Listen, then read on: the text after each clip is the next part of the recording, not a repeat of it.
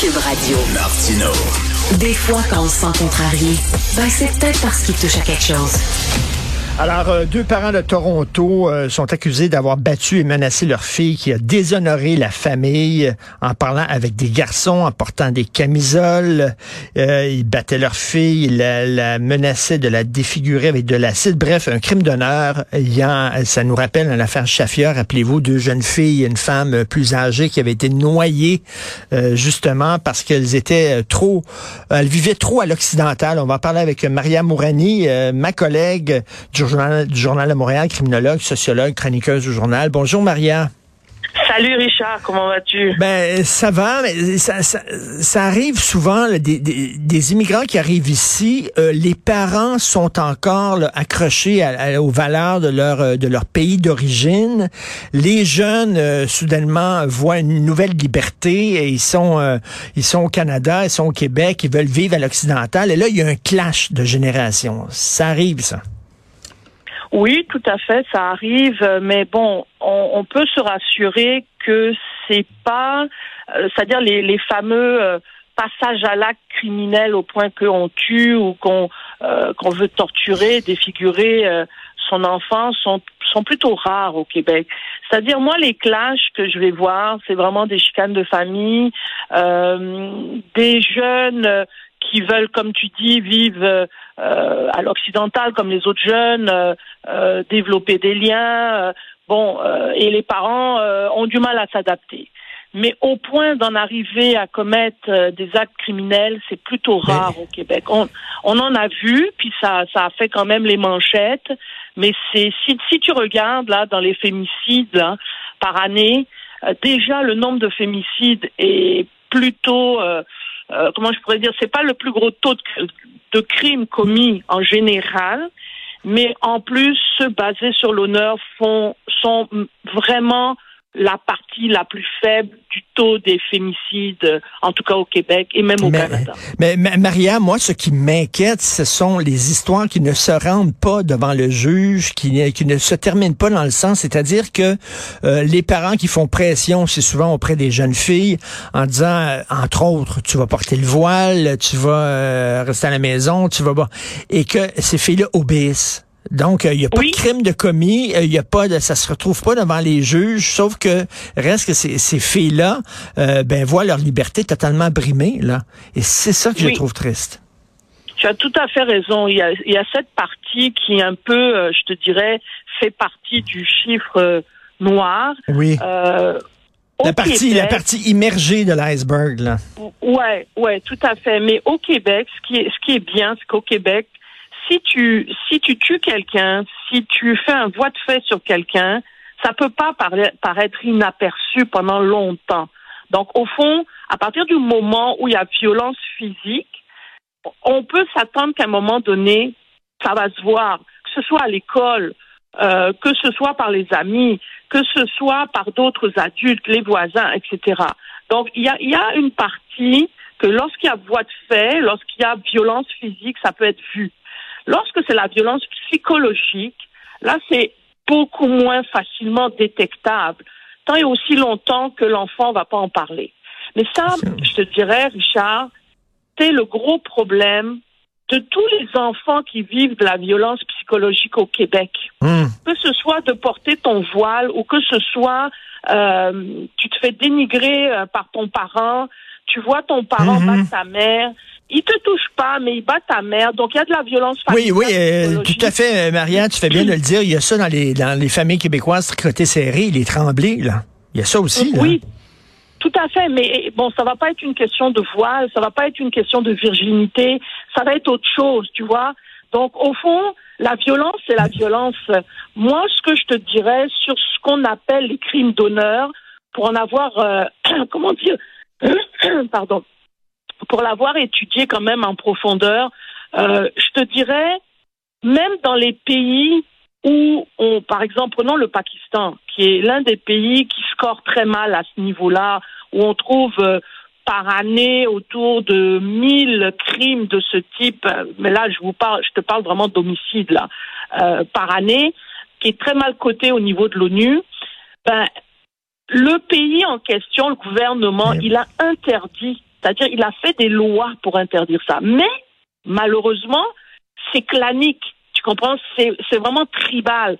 C'est comme ancré dans les traditions de certaines familles au Pakistan.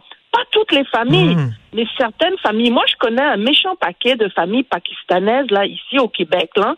Puis je peux te dire que c'est pas Shafia et puis c'est pas euh, le cas euh, le, cas qui est actuellement dans les hmm, tribunaux. Hmm, Donc et puis juste mon voisin d'à côté là, ben, c'est un Pakistanais, sa femme, il a une, il a une petite fille.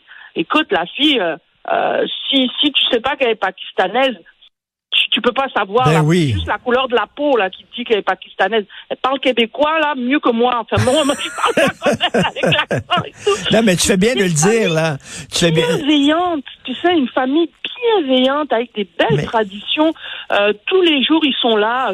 Euh, dès qu'ils font à manger ils distribuent dans le dans le quartier. C'est vraiment du bon monde. Tu sais donc il y a des. Moi ce que je te dirais l'affaire du crime d'honneur c'est non seulement tribal mais maintenant, à, à, notre siècle, il est familial.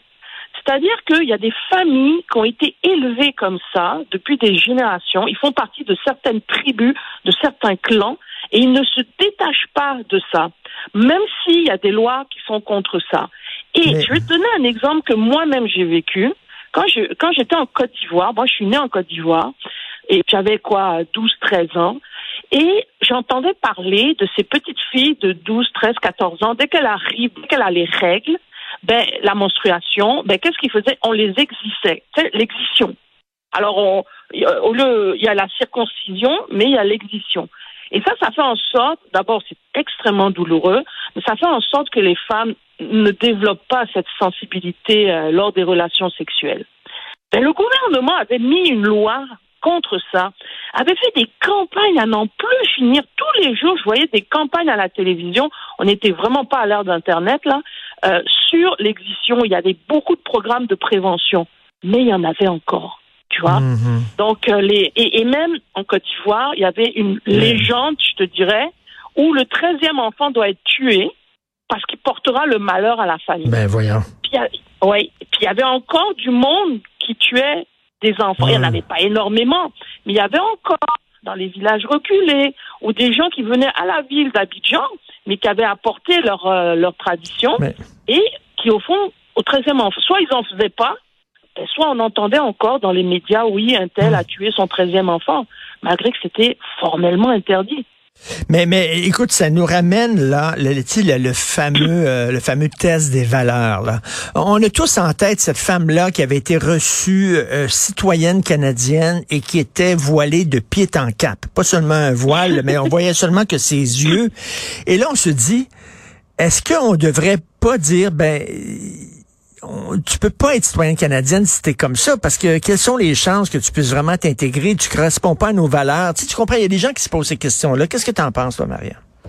Ben écoute, moi je te dirais, à partir du moment où on, a établi des droits en termes d'immigration, on a une loi sur l'immigration et tout, puis qu'on accueille des gens, notre objectif c'est de les intégrer et c'est de faire en sorte que bon, euh, à un moment donné, euh, il n'y a pas de gros clash. Mais tu peux me dire quel est le peuple venu d'ailleurs au Québec qui n'a pas gardé ses traditions, une certaine forme de traditionnalisme? Juste la bouffe. Je veux bien croire que la bouffe, c'est fun, mais regarde, moi, je me rappelle quand je suis arrivée ici en 1988, ben, la diversité culinaire au Québec n'est pas la même qu'aujourd'hui. Donc les gens viennent avec leur, leur tradition. Là, je te parle de cuisine, mais ça peut être autre chose. Et faut faut savoir que malgré tout, la femme que tu dis voilée, ok, de la tête aux pieds, ben, sa petite fille ou hmm. ses futures générations seraient pas comme ça. Parce qu'elle, elle, elle, hmm. est toute chaude là. C'est-à-dire, elle vient de débarquer là tout frais avec ses traditions. C'est vrai que l'impact qu'on va avoir, il va peut-être pas être aussi important que ses enfants, ses petits-enfants et ses autres petits-enfants. C'est sûr. Donc, au bout de trois générations, là, oublie ça, là. Tu vas en avoir... Et puis même, je te dirais même, là, pour, pour l'expérimenter moi-même sur le terrain avec les jeunes filles musulmanes, là, j'en ai un méchant paquet, là, que, euh, attends, ils vont avoir 18 ans, ils vont tirer leur voile, ils vont, ils vont dégager de la maison, là. Donc, euh, moi, je suis pas inquiète. Je suis vraiment pas inquiète.